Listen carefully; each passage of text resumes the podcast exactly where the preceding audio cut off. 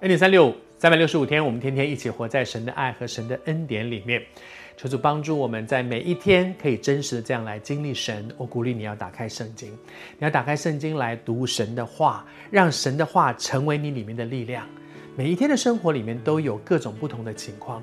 神的话是智慧，神的话是能力，神的话会改变我们的生命，神的话也会给我们一个不一样的价值观。好像前两天分享到说，约瑟在神的恩典当中，他的价值观、他的眼界、他看事情的方法，跟他的面对事情的态度不一样了。他有一个更高的眼界，他也有一个更正面的思考的力量。如果他一天到晚活在一个负面思考里面，他活不下去的。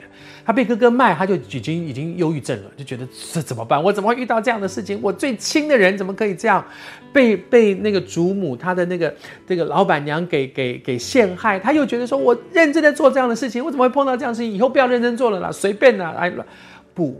他一直有一个正面的思考，是说，是这些人对不起我，可是我在我的位置上，我还是要好好做我该做的事，以至于很多的机会就临到他的身上，以至于波提乏就看中他，以至于到了监狱里面，那个管监狱的人就看中他，以至于他有机会能够被带到酒政面前，能够被带到法老面前，能够成为埃及的宰宰相。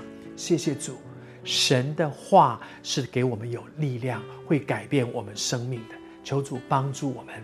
而在约瑟的身上，我会看见说，真好，他的生命不断的长大，长大，长大到一个地步，好像圣经里面讲到说，耶稣啊，智慧和身量都一起成长。身量是个子，年龄个子；智慧呢，有人长个子不长智慧，不长脑，但是。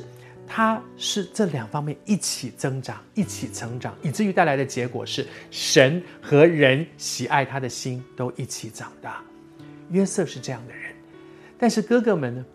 他在送哥哥们回去，哥哥们要回老家去，回到迦南地去把爸爸接来。在这个过程当中的时候，约瑟怎么叮咛他哥哥的？我觉得讲的真有意思啊！约瑟跟他们讲说：“哎，你你们现在回去啊。”不要在路上吵架哦，不要在路上相争哦。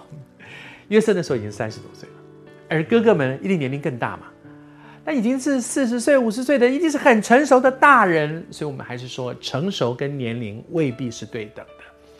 这些大人们还要这个小弟弟，他是第十一的老十一的小弟弟，跟他们讲说：“哎，回家路上不可以吵架哦。”好像。好像辅导老师对学生讲的，好像爸爸妈妈叮咛那个幼稚园的孩子一样。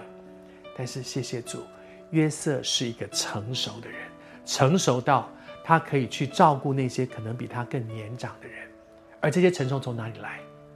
从环境里面的难处来的，从苦难里面来的。祝福你，也许也正在苦难当中，但是经历这些。你的人生会不一样，你的生命会不一样，你会成为上帝眼中的那个成熟的人。祝福你，如耶稣一样，智慧、身量都一起增长。